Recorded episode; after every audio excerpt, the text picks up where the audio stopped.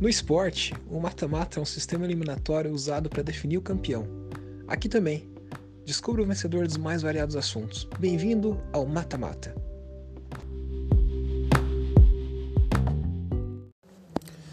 Hoje a gente vai descobrir no episódio qual que é a melhor técnica de produtividade que existe. Então, eu selecionei algumas, pesquisei no Google, né, algumas das técnicas de produtividade é, vi quais eram as melhores, as que eu conhecia alguma coisa. É, gerei o sorteio, né? Sorteei como que seriam os confrontos, aleatoriamente, obviamente. E, enfim, a gente ao final desse episódio a gente vai definir qual que é a técnica mais legal, mais efetiva, a melhor técnica de produtividade que existe. Então, bora lá para os confrontos? Então, nosso primeiro confronto aqui dessas quartas de final entre a técnica do Pomodoro e a técnica do checklist.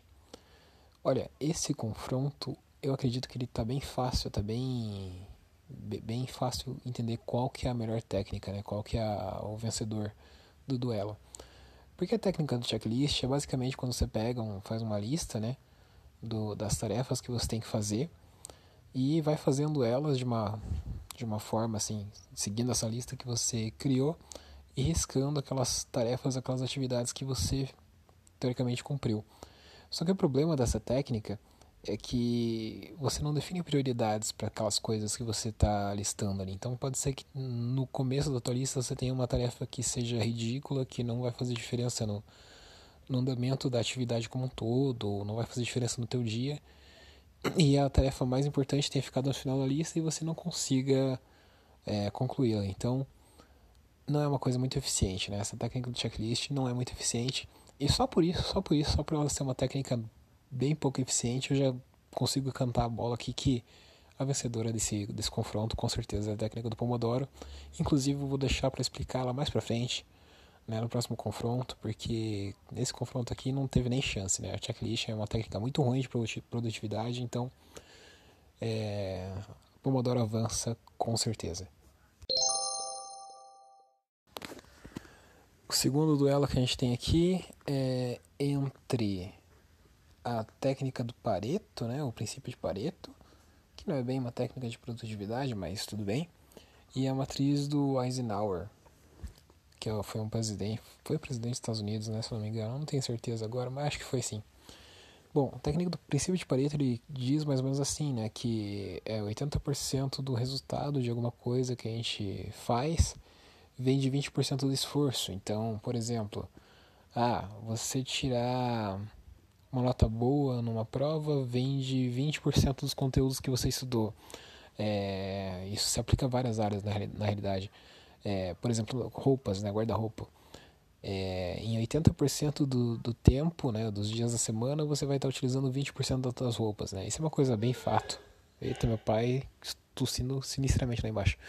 É, então, por exemplo, você vai. Pode reparar, você deve ter. Se tiver, sei lá, umas 20 camisetas no teu armário. É bem provável que você utilize, na maioria das vezes, umas 3 ou 4, né? Então, uma porcentagem pequena de, de opções corresponde à maior parte do tempo. Então, por exemplo, se você tivesse que decidir qual camiseta lavar, você ia lavar aquelas que você utiliza mais vezes, obviamente, né? Então esse princípio de Pareto ele pode ser utilizado como produtividade. Você pode identificar qual que é a coisa que se você fizer vai dar mais resultado e fazer aquilo, dar focar naquilo, que vai trazer os 80% dos resultados, né? E a matriz do Eisenhower é aquela técnica que você tem que selecionar é, o que, que é mais urgente e o que, que é mais importante. Então você define uma matriz né, com quatro espaços, né, duas linhas, duas colunas e vai marcar lá o que, que é mais importante e o que, que é mais urgente. E, e, e em cada, cada quadrante desse você coloca as atividades que você tem para fazer. Então, como se tivesse um checklist, só que daí você distribui esse checklist por grau de importância e por grau de urgência. Então, daí você vai dar prioridade, obviamente, naquilo que é mais importante, aquilo que é mais urgente, e aquilo que é menos importante e é menos urgente vai ficar por último, né? Então, é uma evolução, assim, é uma versão evoluída do checklist. Que, que eu posso dizer assim desse confronto? É um confronto com duas técnicas extremamente fortes, né? É difícil assim escolher, mas eu acredito que elas estejam correlacionadas de alguma forma. Ah, olha, deixa eu pensar. Eu acredito, eu, eu, eu sou fã da, da, da técnica do Pareto, então, por motivos passionais, eu vou dar a vitória aqui para a técnica do Pareto, mas eu confesso que essa técnica do, do Eisenhower e das do, do, do, dos, do, da matriz Eisenhower é, é bem interessante, é bem importante, é bem útil. É um confronto duro esse aqui que a gente teve, né? Não é um confronto fácil de decidir, mas a vitória vai para o princípio de Pareto aí. O nosso terceiro confronto é entre o batching e a automatização. O que é batching? Batching é, por exemplo, assim: você tem que comer, você tem que fazer comida. É, em vez de você pegar e fazer todo dia comida, você pega um dia da semana e faz a comida para a semana inteira. Então, em vez de você ter que pegar, chegar na cozinha todo dia lá, tirar todos os ingredientes, esquentar a panela, é, se preparar, lembrar da receita, depois lavar louça e fazer um monte de coisa. Você pega, deixa para fazer tudo isso num dia único, aproveita, faz um monte de comida daquela mesma comida. É, obviamente você vai ter que comer a mesma comida, né? Tem o problema disso. Mas você você condensa uma tarefa para otimizar a realização dela. Né? Então é uma coisa assim de, de, otimizar o tempo, basicamente. Porque daí você vai. Que aquele tempo que você ia gastar se preparando para cozinhar, selecionando os ingredientes, lavando a louça, você gasta isso uma vez só, entendeu? E você produz comida para a semana inteira. Tá, talvez esse exemplo do, do, da comida seja meio extremo, mas enfim, acho que deu para captar a ideia. Então isso é, é a ideia do batching, né? Daí você. Ah, por exemplo, você quer escrever um texto por exemplo, você tem vários textos para escrever. É melhor do que você pegar, escrever um, editar aquele um, formatar aquele um, publicar aquele um. Você pega e faz assim, ah, escreve vários textos de uma vez. E daí em outro momento você edita os vários textos de uma vez, daí em outro momento você vai e, e, formata os vários textos de uma vez. Então você foca em fazer uma atividade por vez, entendeu? Por mais que você tenha várias tarefas aí para cumprir. Isso é, isso é a ideia do batching. E o concorrente, que eu já me esqueci aqui, que é a automatização. Tá, isso aqui é uma coisa assim, não dá para dizer que é uma técnica de produtividade, né? É que existem algumas coisas, algumas tarefas do dia a dia e principalmente quando a gente usa o computador que dá para automatizar. Você pode criar um script, você pode pegar um aplicativo, um software, uma planilha do Excel, o que quer que seja, um robozinho, robozinho que eu digo sei lá, um, robozinho, eu falo robozinho na impressão que é um que é um Android, né? Não, mas um, um bot, digamos assim, um programa que você baixa no computador, baixa no celular, que vai automatizar algumas tarefas, então gerar relatórios, é fazer uma coisa repetitiva várias vezes, enfim. Isso obviamente vai te render, vai te economizar tempo, né? Vai melhorar a tua produtividade. Você não vai ter que ficar gastando tempo fazendo tarefas que são repetíveis, que são automatizáveis. Então é interessante. Mas acho que entre essas duas técnicas nesse duelo aí, eu prefiro. Eu prefiro automatização, hein? Eu acho que a automatização tem muita coisa que a gente faz no dia a dia que pode ser automatizado, muita tarefa que exige é, demanda mentalmente da gente, né? E a gente perde tempo fazendo aquilo. E se a gente tem um sistema por trás, fica tudo mais fácil. Então acho que a automatização é mais interessante do que o batching. Batching Batching tem um problema que é o seguinte, você às vezes dá aquele desânimo, porque você não vê as coisas, você não vê o resultado de imediato, sabe? Então essa, esse exemplo do, do texto que eu falei, tá, você vai escrever três textos, só que você não vai ver nenhum, você não vai ver o resultado daquele texto imediatamente. Isso pode ser um pouco desestimulador, desestimulante, desestimulante, porque você não vê o resultado acontecendo. Então isso, ao mesmo tempo que você consegue produzir mais ao longo, né, no quando você vai ver no final das contas, mas isso também ele meio que tira a tua motivação, porque você não consegue ver que tá evoluindo, você não consegue ver aquele produto final aparecendo, sabe? Então, acho que tem esse contra-argumento, digamos assim. Então, a automatização acabou ganhando esse confronto. E o nosso último confronto das quartas de final é o Kanban e versus a divisão de tarefas em partes menores. Tá, então divisão de tarefas em partes menores acho que é fácil de entender, né? Você tem um, por exemplo, um projeto que é longo, que vai levar vários vários dias, vários meses, várias semanas, vários anos às vezes. Você pega e, e divide ele em tarefas menores, decompõe ele em tarefas menores, porque daí você consegue visualizar essas tarefas menores sendo cumpridas. Isso é uma coisa bem interessante do ponto de vista psicológico. Você consegue ver que o trabalho está evoluindo.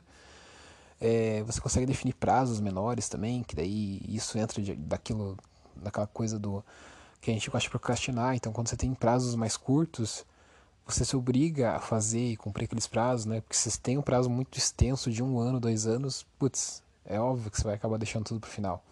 Agora, se você pega e decompõe aquela tarefa em, em, em etapas menores, é a chance de você conseguir fazer alguma coisa, de conseguir fazer evoluir o trabalho é bem maior, né? Então é interessante essa coisa do dividir tarefa. E o Kanban é aquele negócio que você faz três colunas, né? Aquele método que você faz três colunas e numa você coloca assim aquilo que você tem que fazer, aquela tarefa que você tem que fazer. Na segunda você coloca aquilo que está fazendo e na terceira aquilo que foi feito. Isso é bem bom quando você tem times, quando você tem equipes fazendo um projeto maior, por exemplo, na, no desenvolvimento de softwares, isso é bem comum. É, projetos de arquitetura também é relativamente comum quando você tem um, uma equipe maior.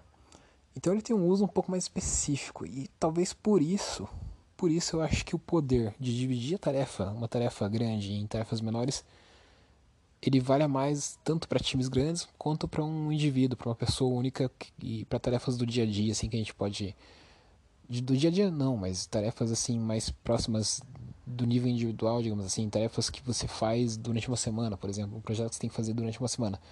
É mais palpável, sabe? Você consegue aplicar essa essa técnica de dividir essa tarefa em, em partes menores. É, por exemplo, você pega um, um, projeto que você tem que fazer em uma semana e divide em, em, pelos dias. Então, tal dia eu vou fazer tal coisa, outro dia eu vou fazer outra coisa. Então, acho que é mais poderoso, assim. Acho que ele, ele pode ele pode ser aplicado mais facilmente por todo mundo. Então, por isso eu vou é, eu vou definir como vencedor desse duelo essa essa técnica entre aspas de dividir a tarefa grande em etapas menores. Então a gente tem já as duas semifinais definidas.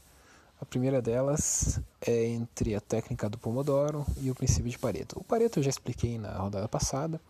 Acho que agora dá para explicar o Pomodoro. O Pomodoro ele é uma técnica que basicamente diz assim: você vai pegar, dividir o, definir um período de tempo que você vai trabalhar, você vai focar em alguma coisa, e também definir um período que você vai descansar.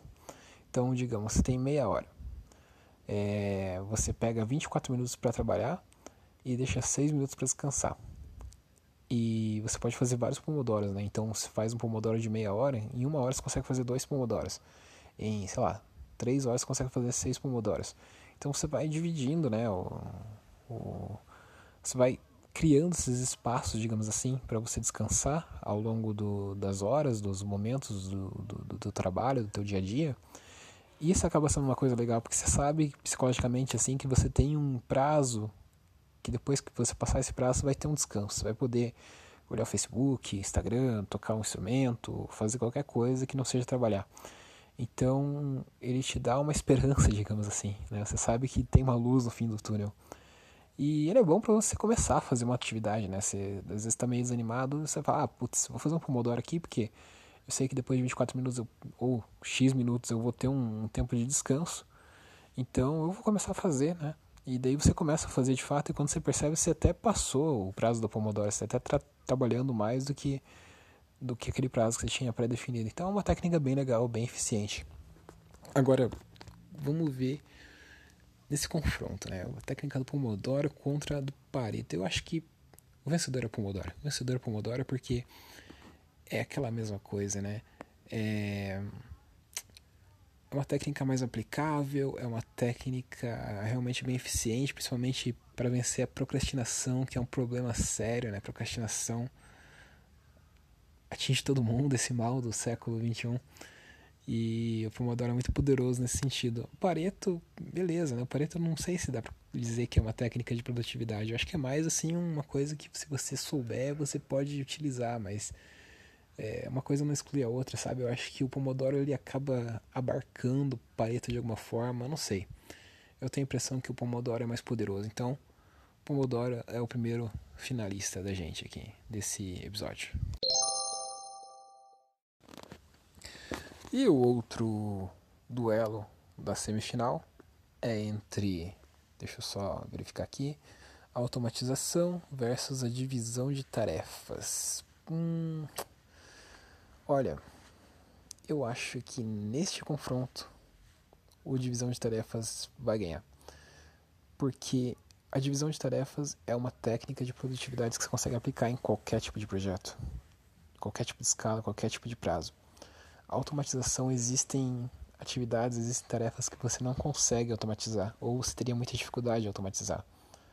Tudo bem que o pessoal fala que no futuro os computadores vão fazer tudo, né? Não vai ter nada que não possa ser automatizado, não possa ser feito por um computador, ainda mais com a evolução de inteligência artificial, deep learning, machine learning, é, enfim, big data, todas essas coisas que estão rolando aí.